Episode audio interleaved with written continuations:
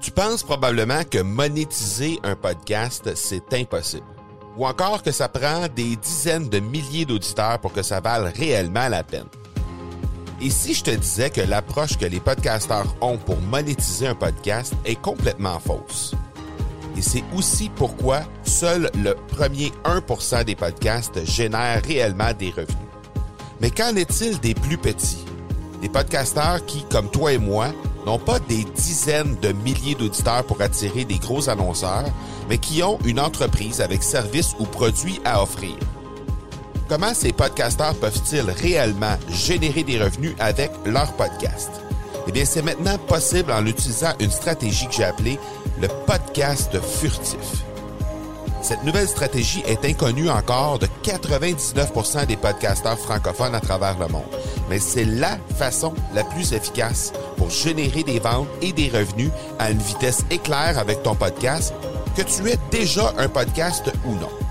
En quelques jours à peine, tu pourras mettre en place cette stratégie et commencer déjà à générer des revenus. Peu importe où tu en es dans ta stratégie podcast, tu dois pas manquer cette série de trois masterclass complètement gratuite. Passe par le academypodcast.com par oblique furtif. Aujourd'hui, on parle de la peur de se lancer en affaires avec l'entrepreneur, coach, conférencier et auteur Martin Latulippe. Bienvenue à l'épisode 25 de l'accélérateur. L'accélérateur, le seul podcast francophone qui propulse les résultats de votre entreprise à une vitesse fulgurante. Vous y entendrez des entrevues et des reportages sur l'entrepreneuriat, le social selling et le marketing. Je suis votre hôte, Marco Bernard. Salut tout le monde! Marco Bernard avec vous aujourd'hui. Très, très, très excité et honoré de recevoir aujourd'hui Martin Latulippe de l'Académie Zéro Limite. Et euh, j'ai découvert euh, cette semaine, euh, tout à fait par hasard, qu'on a eu la chance de jouer un contre l'autre au hockey dans notre jeunesse et qu'on a même fait un camp d'entraînement ensemble à un certain moment. Et pour en avoir discuté avec lui en pré-entrevue, on, ne se souvenait pas euh, ni l'un ni l'autre des détails de ce camp d'entraînement-là, mais euh, on s'est rappelé euh, quelques joueurs et quelques anecdotes de ce moment-là. Donc, on a découvert qu'on avait certains atomes crochus ensemble au niveau du hockey et de notre passé et on s'est retrouvés comme 25 ans plus tard pour partager un podcast qui, vous le verrez certainement, vous livrera un contenu et de la valeur de façon incroyable tout au long de cette entrevue. Euh, Martin a fait preuve d'une générosité vous allez voir, il est un exemple de persévérance. Il vient nous parler de la peur de se lancer en affaires. Alors, plusieurs anecdotes et plusieurs exemples euh, qu'il a lui-même vécu dans, son, dans sa vie d'entrepreneur et je pense que ça devient vraiment intéressant pour les gens qui euh, se sentent touchés par ce sujet-là. Je vous euh, invite à rester jusqu'à la toute fin. Après l'entrevue, euh, vous, aurez droit à une surprise, un giveaway que je vais vous faire.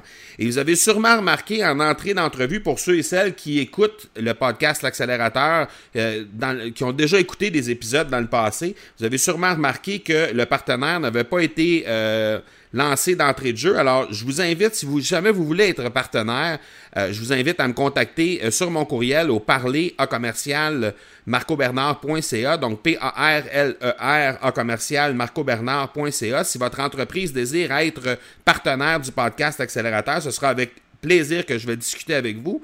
Et j'ai changé l'emplacement euh, de la publicité du partenaire pour la mettre tout juste avant euh, l'entrevue euh, dans les cas où on a des, euh, invités sur le podcast. Donc, vous allez entendre la publicité du partenaire dans les secondes qui vont suivre, tout juste avant l'entrevue. Mais je vous invite à rester jusqu'à la fin après l'entrevue pour avoir droit au giveaway de la semaine. Alors, je vous laisse à l'entrevue avec Martin La Tulipe et je vous reviens tout de suite après. L'accélérateur est une présentation de production extrême les experts en marketing par l'objet et en production de collections privées pour entreprises. Profitez de la promotion exclusive aux auditeurs de l'accélérateur au marcobernard.ca barre oblique extrême. Alors, on est aujourd'hui avec Martin Latulippe. Je suis honoré, Martin, de te recevoir sur l'accélérateur. Merci beaucoup d'avoir accepté l'invitation. Merci pour l'invitation, Marco. C'est mon plaisir. Martin, je te laisse quelques secondes pour présenter un peu ce que tu fais. Donc, euh, parle-nous de l'Académie Zéro Limite, entre autres, et ton rôle de conférencier, auteur, coach, etc., tout ce que tu fais dans la vie présentement. Bon, parfait. Alors écoute, je suis un conférencier, auteur, coach. Ça fait maintenant plus de 18 ans. ça fait de moi quasiment un vétéran. Aïe, aïe, aïe. Euh, conférencier dans le domaine du leadership et de la performance dans la nouvelle économie. Donc, je sillonne toutes les entreprises euh, en Amérique du Nord, les associations pour booster le moral de leur équipe et de leurs leaders. Et aussi, je porte un chapeau, évidemment, de web entrepreneur. Donc, depuis six ans, euh, je suis fondateur de l'Académie Zéro Limite, qui est un programme où on enseigne aux gens, en fait, comment lancer une carrière dans le domaine de ce que j'appelle le zéro limite, dans le développement personnel, professionnel qui porte en fait euh, différents corps de métier, qui est conférencier, auteur, coach, formateur ou infopreneur. Donc, comment qu'on fait pour vendre ses produits sur le web? Il y a beaucoup de gens, il y a une effervescence énorme au niveau de ces carrières-là, mais l'obstacle, Marco, était souvent mais comment qu'on part, comment qu'on fait pour structurer cela, comment qu'on fait pour générer des sous, comment qu'on se positionne, comment qu'on fait son marketing. Et étant un des, des, des seuls euh, conférenciers au Canada euh, francophone ou même anglophone à s'être lancé dès le jour 1 à la sortie de mes études. Disons que j'ai dû apprendre à la dure et euh, j'ai été à la recherche des meilleures stratégies de fine pointe. Alors, un jour, j'ai simplement décidé de me tourner et de dire, bon, mais ben, je vais enseigner aussi aux francophones euh, comment moi j'y suis parvenu pour me retrouver dans des, conférences pour des dirigeants pour euh, Mercedes, Lexus, les grandes banques au monde, alors que en fait j'ai pas remporté de, de médaille olympique, j'ai pas escaladé le Mont Everest, je suis pas rien de spécial vraiment. Je suis juste quelqu'un d'ordinaire qui avait une, visée extraordinaire. Donc avec l'Académie Zero Limite, on met ça au service des gens et ça a été un succès énorme. On est maintenant dans 53 pays francophones au monde, donc ça nous bluffe, ça nous fait euh, énormément plaisir. Donc voilà, un papa entrepreneur euh, dans mon ADN, c'est ce que j'aime de faire et j'aime d'être au service des, des, gens qui essaient de bâtir euh, un monde meilleur à leur façon et je pense que c'est ce qui explique ma venue sur ton podcast parce que je reconnais cette même mission-là en toi. Alors voilà la version de 2 minutes 40 de qui est Martin Latulippe? voilà. Euh, Martin, pour avoir assisté à, titre d'invité à ton événement live de Lévis au printemps dernier, euh, hmm. je, je, tu racontes souvent des histoires de ton parcours puis on se rend compte que ton parcours a pas toujours été facile. Il y a eu plein de situations euh, loufoques et cocasses qui se sont passées qui auraient pu probablement te t'amener à carrément laisser tomber euh, le futur qu'on te connaît aujourd'hui. Euh, peux-tu nous décrire des difficultés que tu as rencontrées puis comment tu as fait pour les surmonter? Question que les gens puissent voir un peu euh, que c'est pas toujours rose, là, puis que même dans leur propre vie, quand il arrive des situations difficiles, des fois, ben faut prendre ça avec une un certain recul, une certaine perspective pour justement ressauter plus loin par la suite. Mm-hmm. Très bonne question, Marco. Bon, écoute, je pense que comme tout parcours entrepreneurial, si vous êtes un peu passionné du monde des affaires, ben, on doit savoir qu'il y, a un passage obligé avec euh, bon des, des, refus, des clientèles que qu'on a de la difficulté à rejoindre, euh, la difficulté à obtenir nos premiers mandats, ça va pas aussi vite qu'on aimerait. Donc le mien est pas différent de tout entrepreneur ou de toute travailleuse autonome aussi qui se lance. Donc que ce soit euh, des clients qui voulaient pas m'embaucher comme conférence ou qui me refusaient tout simplement en disant t'as rien à dire, ou même qui me faisait confiance et qui me disait, ben, écoute, c'est absolument n'importe quoi, tu feras jamais rien avec cela, euh, t'es pas bon, t'es un des pires communicateurs qu'on a entendu euh, parler euh, dans, dans, dans, dans l'histoire de notre, organisation. au début, Marco, j'avais beaucoup de difficultés, un, à apprendre c'était quoi l'entrepreneuriat, et deux, apprendre comment parler en public. C'est comme si j'avais deux habiletés énormes à acquérir très rapidement pour mettre du pain et du beurre sur ma table parce que c'est une chose de te lancer en affaires, mais ça donne une deuxième de d'apprendre à parler en public et de te faire rémunérer euh, par cette habileté-là. Donc, j'ai chargé les mauvaises tarifications euh, très souvent au début, ce qui a fait en sorte que j'arrivais, j'avais pas vraiment de sous pour euh, me, payer un hôtel. Ça m'arrivait de coucher dans mon auto, de me réveiller, d'aller prendre une douche dans le gymnase de l'école secondaire où est-ce que j'allais parler de succès une heure après, donc allô incohérence. moi, j'avais terminé une carrière de hockey, donc j'étais un ancien joueur de hockey et j'avais pris un poids fou après ma carrière de hockey. Donc, tu sais, j'étais rendu à 250 livres. Je dormais dans un auto, mais j'étais le gars qui allait parler de succès. Donc, tu sais, j'étais en méga incohérence. J'avais commencé à faire des crises d'anxiété parce que moi, dans ma micro-société, toute ma vie dans le hockey, tu sais ce que c'est parce que tu as joué du hockey de haut niveau, toi aussi, tu en as coaché. C'est une micro-société où on est très protégé. Tu on vit dans une famille d'accueil. La famille d'accueil nous dit t'es beau, t'es fin, t'es bon. Euh, les fans te disent t'es beau, t'es fin, t'es bon. Et là, tu sors de cette micro-société-là et on, on te dit non. On commence à te rejeter. La vraie vie, finalement, te frappe.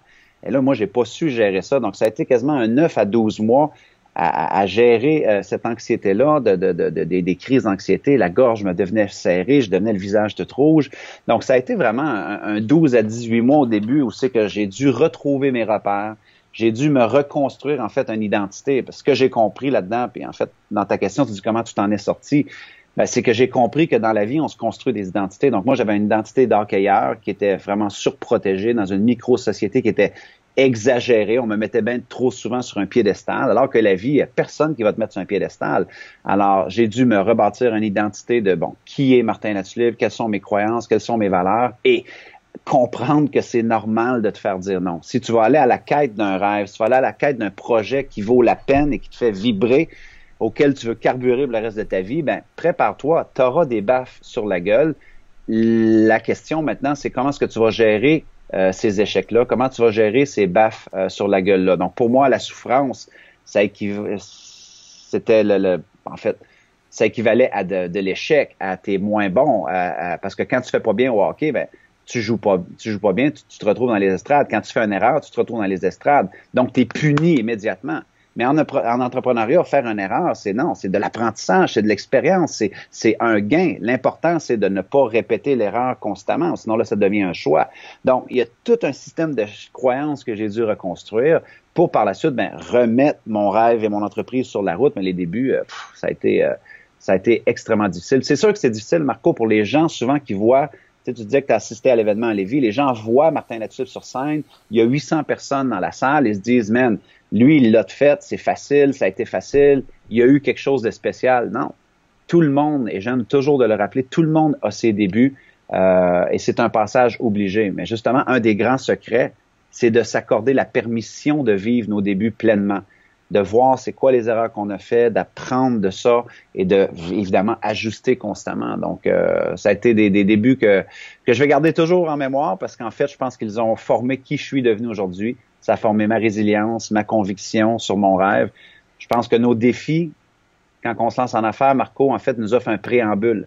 En fait, c'est un honneur d'affronter ces défis-là. On devrait honorer nos défis. Pourquoi? Parce qu'ils nous donnent un préambule de ce qui nous attend si on va plus loin. Et ça, je pense que c'est une grande vérité parce que c'est pas vrai que Martin Latulippe aujourd'hui n'a plus de défis. Ben en fait, les défis grandissent. C'est juste qu'on est mieux outillé pour les gérer. Mais si on n'est pas capable de gérer le début, eh bien, faut se poser la question aussi. Lorsqu'on va se mettre à se faire critiquer sur les médias sociaux, quand on va se mettre à se faire critiquer par X, Y, Z, ou qu'on va avoir un client qui nous a chèrement payé pour une méga conférence avec 1000 employés dans la salle et qui n'est pas satisfait, je te garantis que c'est juste que la, la, gestion devient différente. Alors, je pense qu'il faut honorer nos obstacles, faut honorer nos défis du démarrage parce qu'en fait, ça nous offre un préambule et euh, pour moi, aujourd'hui, la souffrance, c'est juste de, de, de l'entraînement pour l'excellence.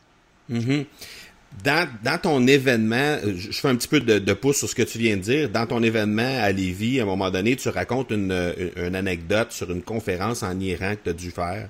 Euh, et, et, au moment où tu as été engagé pour ça, il y a eu comme une espèce de syndrome de l'imposteur qui s'est manifesté avant de se transformer en je vais rocker à la place puis je vais leur montrer comment ça marche le petit québécois, il va leur montrer comment ça fonctionne. Puis après ça, il est arrivé une autre situation, je vais te laisser la raconter mais puis après ça, tu pourras faire du pouce là-dessus à ton tour pour nous parler un petit peu du syndrome de l'imposteur parce que c'est des choses, souvent c'est des, c'est un syndrome, c'est une situation que les gens vont rencontrer, ils vont se demander pourquoi moi, pourquoi, pourquoi les gens m'écouteraient moi, pourquoi mon histoire à moi serait plus intéressante que celle du gars d'à côté ou que celle de Martin Latulippe par exemple. Donc ça, c'est mhm. souvent un syndrome que, en tout cas pour, moi, les, les, gens que je rencontre, les, les, les, gens que je coach ou les entrepreneurs que je rencontre, c'est souvent des choses qu'on rencontre euh, dans leur vie. Et puis, euh, je pense que tu as une histoire qui se rapporte à ça puis qui pourrait vraiment les, les, les aider à surmonter ça. Ouais, en fait, euh, le syndrome de l'imposteur, je pense que c'est l'écart entre la valeur que l'on s'accorde nous intérieurement versus la valeur que l'on croit que ça prend pour livrer un service X, Y, Z. Donc, dans le sens que lorsque j'ai été approché en Iran, eh bien, on me dit, mais Martin, on aimerait que tu viennes former nos, nos 1000 gestionnaires, une grosse conférence au niveau du marketing des ventes en Iran.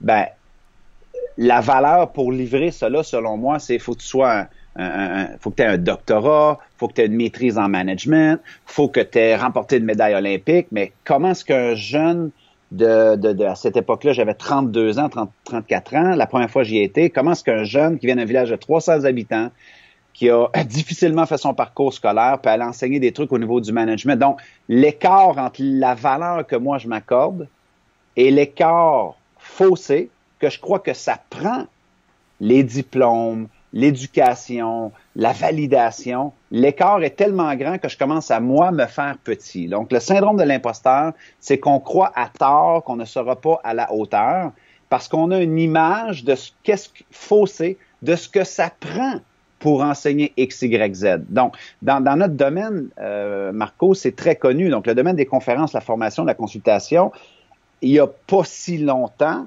pour enseigner, mais ça prenait les diplômes universitaires, ça prenait un doctorat, c'était eux qui détenaient la vérité. Mais dans la nouvelle économie, maintenant, on peut très bien voir que quelqu'un qui a du vécu peut être un enseignant extrêmement percutant, quelqu'un qui a une expérience de vie, quelqu'un qui a obtenu des résultats. Donc, n'y a peut-être pas la théorie, mais il y a les informations de comment ça fonctionne dans la tranchée, les nuances, les subtilités. Et ça aussi, ça a de la valeur.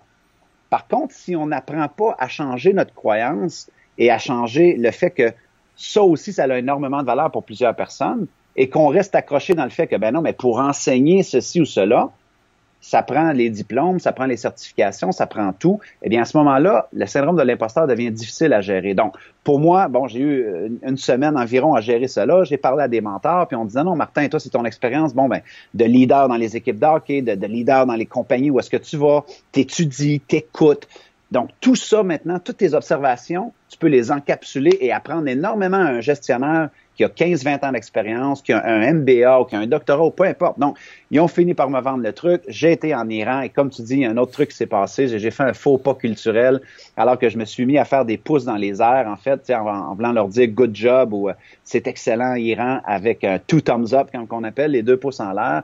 Tout ça pour découvrir après la conférence qu'en euh, Iran, pour une bonne portion euh, des, des, seniors, qui étaient en fait la majorité des gens qui étaient dans la salle, à 80 euh, donc des traditionalistes, des vraiment des pratiquants de leur religion. Euh, les deux pouces en l'air, ça peut aussi vouloir dire va te faire voir, donc fuck you, fuck off, ok?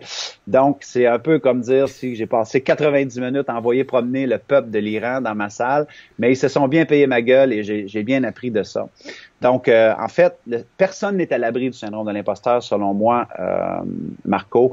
Et en fait, si tu le ressens pas, c'est peut-être que tu n'as pas une visée assez grande. C'est peut-être que ton rêve est pas assez grand. C'est peut-être que tu n'essayes pas d'avoir des, des, des, des, rêves à plus grande pointure pour toi. Parce que quand tu te projettes beaucoup plus loin, beaucoup plus haut que où est-ce que tu es présentement, cet écart-là de l'estime que tu t'accordes versus la valeur que tu crois que ça prend pour vivre de ce rêve-là, eh bien, il va avoir ce qu'on appelle en psychologie une dissonance cognitive. C'est-à-dire que ton intérieur ressent un écart. Il y, a une, distorsion entre wow, wow, papillon, wow, wow. Là. Je pense pas que moi je suis capable, je suis qui pour faire cela. Euh, et c'est là que le discours intérieur, beaucoup négatif, limitant, va entrer en jeu. Alors la solution pour moi par rapport à ça, Marco, après, euh, je te dis 18 ans dans, le métier, mais on va dire quasiment 26, 27 ans à étudier le développement personnel de façon obsessive moi, j'appelle ça euh, vraiment euh, se mettre en mode de faire des actions inspirantes imparfaites. Et ce que ça veut dire, ça, c'est que moi, je crois éperdument, comme j'ai dit tantôt, qu'il y a un passage obligé. Ça veut dire que lorsqu'on est dans un passage obligé, donc par exemple quand tu as lancé ton podcast, quand moi je lance un site internet, quand je démarre une nouvelle conférence, on ne peut pas s'attendre à avoir un résultat de finalité dès le début. Mais c'est incroyable comment que les gens ne s'accordent pas la permission d'être poche, de manquer des blagues, de faire des mauvais podcasts, de lancer un mauvais blog, de faire un mauvais article, de faire une mauvaise conférence. Ils veulent tout de suite que ça ressemble à Martin Latulippe, Marco Bernard, Wayne Gretzky, Sidney Crosby. Et ils se découragent et ils abandonnent. Alors moi, je crois éperdument que à force de persévérer dans nos actions imparfaites, mais elles sont inspirantes, c'est parce que ça te fait vibrer. Il y a quelque chose qui est pratiquement inexplicable que tu dis, merde, c'est ça que j'ai envie de faire. Ça me parle, ça me fait vibrer. Je le sens en moi. Ben ça, c'est des actions imparfaites, inspirantes. Continue à en faire. Continue à en faire. Et à un moment donné, qu'est-ce qui se passe quand tu fais des actions inspirantes imparfaites? C'est que, allô, allô, tu gagnes en expérience. Tu vis des expériences. Et quand tu vis des expériences, tu muscles ta compétence. Et quand tu muscles ta compétence, tu finis par te sentir confiant. Mais l'erreur de parcours que les gens font, Marco, c'est qu'ils veulent se sentir confiants le jour 1. Donc, ils font leur première action inspirante imparfaite. Ils disent, ouais, mais je n'étais pas confiant, je doutais. C'est normal. Tu vas pas te sentir en confiance tout de suite. Mets-moi devant 1000 personnes aujourd'hui, je te garantis que je suis beaucoup plus confiant que quand j'ai fait 1000 personnes la première fois. J'avais la trouille, je me remettais en question, je doutais. Pourquoi? Parce que j'avais jamais embarqué sur ce vélo-là. Mais à force d'embarquer sur le vélo, on apprend les nuances, les subtilités, comment aborder un virage, comment accélérer, même comment faire un wheelie quand on est jeune. C'est la même affaire avec tous les corps de métier. Donc, faut regarder la peur dans les yeux, Marco. faut la mettre en perspective. Donc, moi, je dis toujours aux gens, gars, fais-toi une liste de risques quels sont les risques qui peuvent se produire, les pires scénarios, les worst case scenarios qui peuvent se produire, fais-toi une risk list. Un de mes mentors, Nido Cobain, me disait toujours no risk, no business. Ça veut dire que si tu prends pas de risque, viens pas me voir par la suite de dire ouais, mais mes résultats sont mitigés. Euh, oui, mais montre-moi ta liste de risques et ce que tu as vraiment affronté et je vais te montrer aussi peut-être l'ampleur des résultats qui vont matcher ça. Donc, fais une liste de risques. Par la suite, dis-toi, c'est quoi le pire des scénarios qui peut arriver? et pose-toi la question, est-ce que je suis prêt à assumer ces scénarios-là? Donc, ça peut être que ça va pas fonctionner, le regard extérieur va être difficile, les gens vont te dire que tu es mauvais, ils vont te juger, euh, tu peux perdre de l'argent. Mets-toi d'en face les pires scénarios et dis-toi, est-ce que je peux gérer ça? Si oui, mais là, pose-toi la deuxième question très intelligente de dire, est-ce que je peux transformer ces risques-là en risques calculés? Ça veut dire, tous tes pires scénarios-là, comment est-ce que tu peux les absorber ou mieux les gérer? Je donnais ce conseil-là à, quelqu'un qui se préparait à organiser une série de 10 conférences, un de mes clients. Et là, il avait peur de perdre de l'argent en louant les salles. C'était un, de ces risques-là, une de ces grosses pertes, c'est une perte financière. Mais j'ai dit, est-ce que tu as transformé ce risque-là en risque calculé? Ben, il dit, qu'est-ce que tu veux dire? J'ai dit, combien d'appels tu as fait à tous pour dire, est-ce que quelqu'un connaît une salle qui pourrait peut-être avoir 15 à 20 personnes gratuitement ou me faire un rabais ou un échange ou peu importe? Essaie de prendre ta part et la transformer en risque calculé. Il m'appelle il y a deux jours, il dit Hey Martin, finalement, j'ai trouvé un ami qui a une salle d'hôtel qu'il n'utilise pas, 15 places, boum, je vais faire mes conférences gratuitement. Mais si on se laisse figer dès le départ en se disant Mais j'ai peur, j'ai peur, oui, mais si, oui, mais si, hmm. oui, mais si. Moi, je dis toujours transformer mes, oui, mais si en oui et comment est-ce que je peux le faire? That's it. Donc, il n'y en a pas mille solutions. C'est juste que les gens, je trouve souvent, sont pas assez resourceful, sont pas assez, bon, ben, comment que je peux trouver une façon de le faire dans mes moyens, à ma hauteur, à mon échelle, et je vais faire mes premiers pas, je vais faire mes actions imparfaites inspirantes, et je vais gagner en expérience, je vais muscler mes compétences et là va venir la confiance en soi. La confiance en soi ne vient pas quand on est dans son divan en pensant à la loi de l'attraction, en disant je vais me voir en train de faire des conférences, je me vois en train de faire ceci. Non, pense à l'action aussi, apprends tes erreurs, et par la suite, tu vas gagner en compétence et en confiance. Et plus souvent qu'autrement, les gens qui vont t'adresser des critiques quand tu vas lancer des choses et comme tu dis que tu vas être imparfait dans tes premiers pas et dans la majorité des pas que tu vas faire par la suite aussi, même avec l'expérience, euh, c'est souvent des gens qui n'osent pas vraiment prendre action à leur tour, mais qui se contentent seulement que de critiquer à, ce moment-là, comme on parlait avec euh, Sébastien Lévesque sur un épisode précédent, il disait, lui, pour lui, lancer un podcast, il faut qu'on soit rattaché à la passion du sujet. Mm-hmm.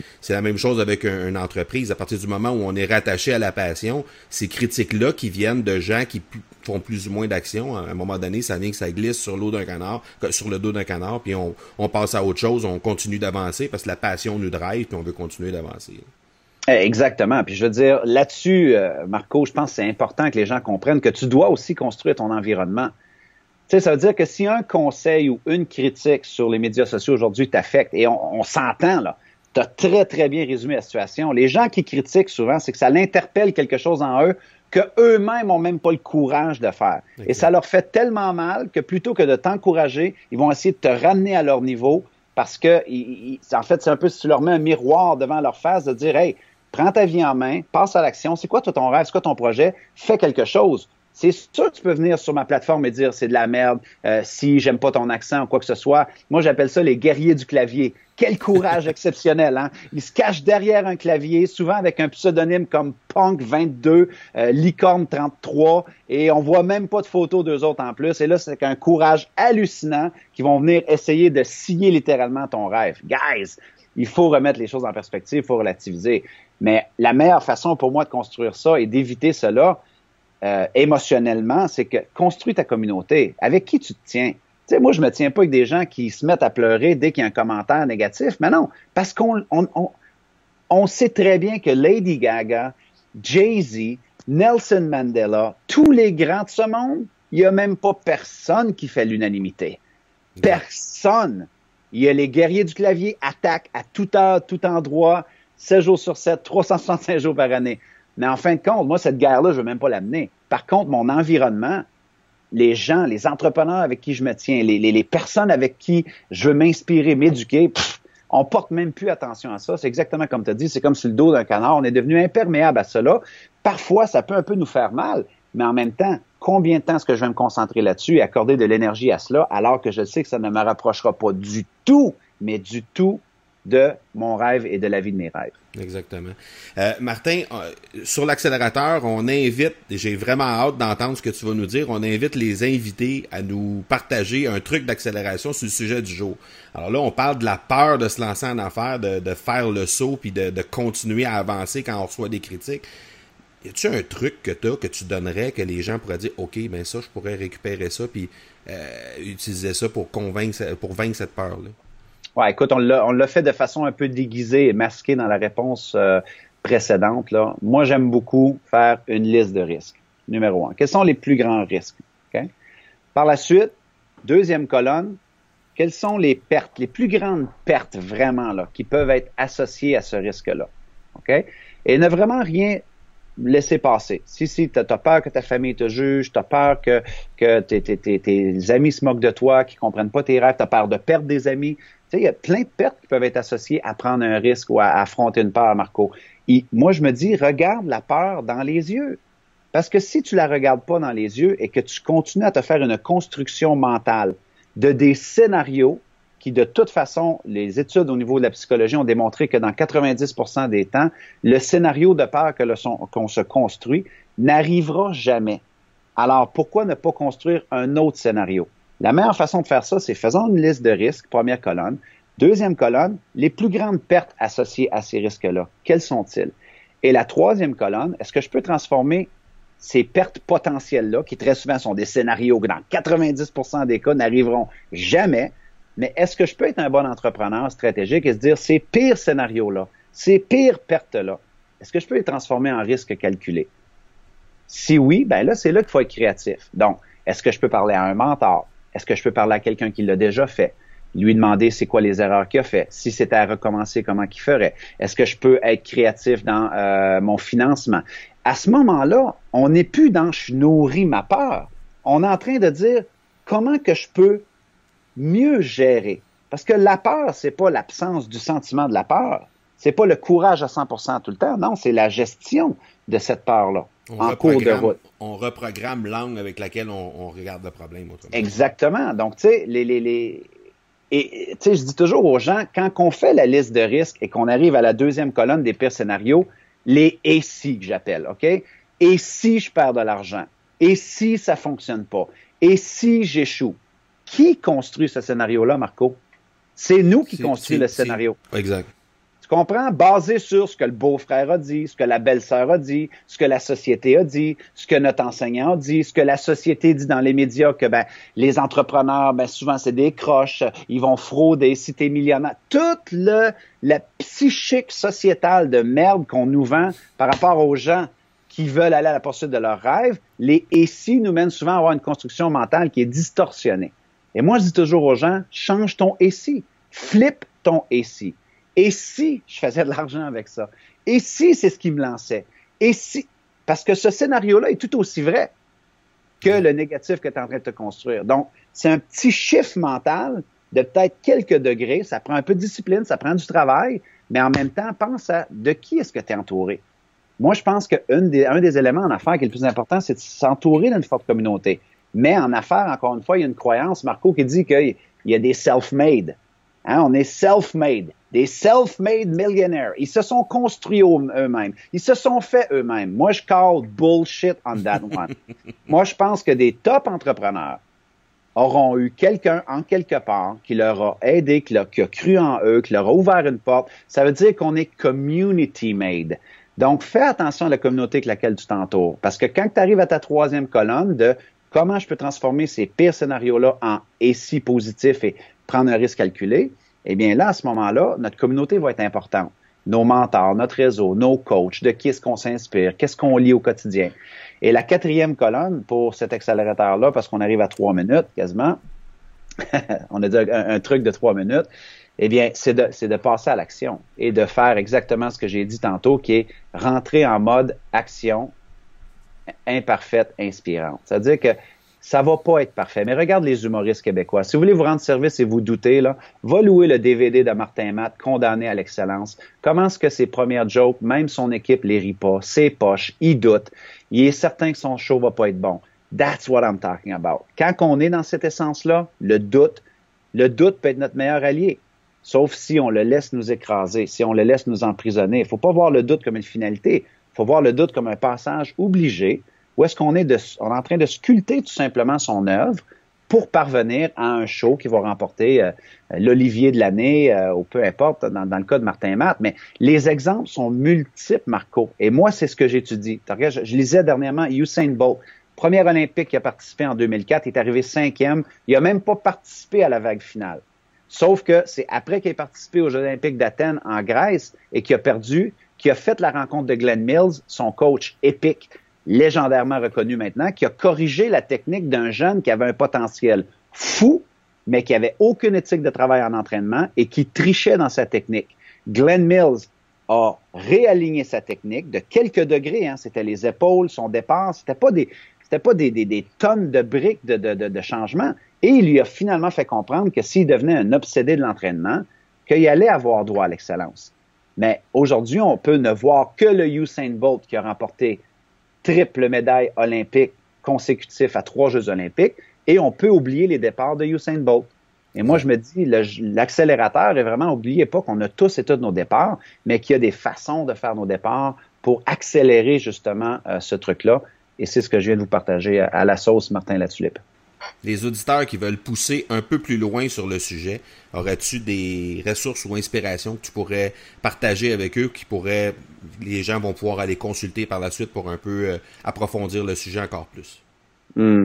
Écoute, il y a tellement de ressources aujourd'hui, Marco, sur, le web. Je pense que c'est important de choisir une ressource qui va vous ressembler. Donc, tu sais, au Québec même, on a des gens qui sont extrêmement inspirants. Donc, euh, on a, par exemple, François Lemay, qui a une communauté hallucinante, qui fait beaucoup de bien aux gens en parlant de la pleine conscience. Euh, justement, les gens qui se sentent souvent coupables, les gens qui sentent qu'ils sont pas assez. François est un enseignant euh, spectaculaire à ce niveau-là. On a mon bon ami Sylvain Boudreau avec le Moi Inc. Donc, il y a un site avec beaucoup de ressources, une page YouTube avec beaucoup de ressources. Euh, une des conférences les plus vues au Québec au cours des 20 dernières années. Il inspire beaucoup de gens. Tu as un gars comme Jimmy Sivigny, si vous êtes plus au niveau de remise en santé. évidemment, si tout ce qu'on discute aujourd'hui vous intéresse au niveau de l'entrepreneuriat, de, de, faire une vie euh, à titre d'infopreneur, de, de coach, d'avoir un podcast, toute cette nouvelle économie euh, ce que j'appelle moi les, les, les, les, enseignants de la nouvelle économie, eh bien, vous pouvez certainement euh, bifurquer et venir sur euh, mes ressources, que ce soit martinlatulipe.ca, simplement laisser votre courriel et vous allez recevoir une tonne de vidéos, de trucs inspirants de notre part. Et bref, choisissez surtout un enseignant qui vous fait vibrer et qui est en cohérence avec des valeurs qui vous ressemblent. je pense que c'est vraiment important. Je vais laisser d'ailleurs dans les notes de l'épisode euh, les, liens pour rejoindre, euh, par exemple, ta, chaîne YouTube qui est vraiment active, qui a vraiment beaucoup de contenu dessus, le site Internet, le site Internet de l'Académie également. Donc, je vais laisser ça dans les notes de l'épisode. Les gens vont pouvoir aller consulter. Le mot de la fin te revient, euh, Martin. Qu'est-ce qui s'en vient dans les prochaines semaines, prochains mois pour toi? Euh, ben, dans les prochains mois, c'est le début de la rentrée, donc on va être très actif en conférence. Euh, on a évidemment la préparation des, lancements euh, pour l'Académie Zéro Limite, la meilleure année de votre vie. On a deux nouveaux blogs qui vont être lancés. On a un podcast qui va être lancé. Donc, on a vraiment beaucoup de choses sur la planche, mais on est prêt. Je suis bien entouré. J'ai une super communauté. Donc, ça, ça va être à l'affiche certainement. Et euh, le mot de la fin, je dirais tout simplement, hein, euh, soyez gentils, soyez bienveillants, parce que vous savez jamais où est-ce que vous allez vous retrouver et qui vous rencontrer. Euh, je mentionne ça parce que ça me fait rire, parce que juste avant qu'on démarre le podcast, Marco me rappelait qu'on on, s'est déjà côtoyé à l'époque ou quoi que ce soit. Et tu sais, j'aurais pu laisser une, impression très négative à Marco de par mes agissements dans le passé ou peu importe. Mais tu sais, en fait, on se souvenait pas nécessairement l'un de l'autre, mais on, a déjà, pris, on a déjà pris notre douche ensemble. Oui, probablement. Donc, ça veut dire que oh, ni moi ni toi fait une grosse impression à cet effet-là, c'est parfait.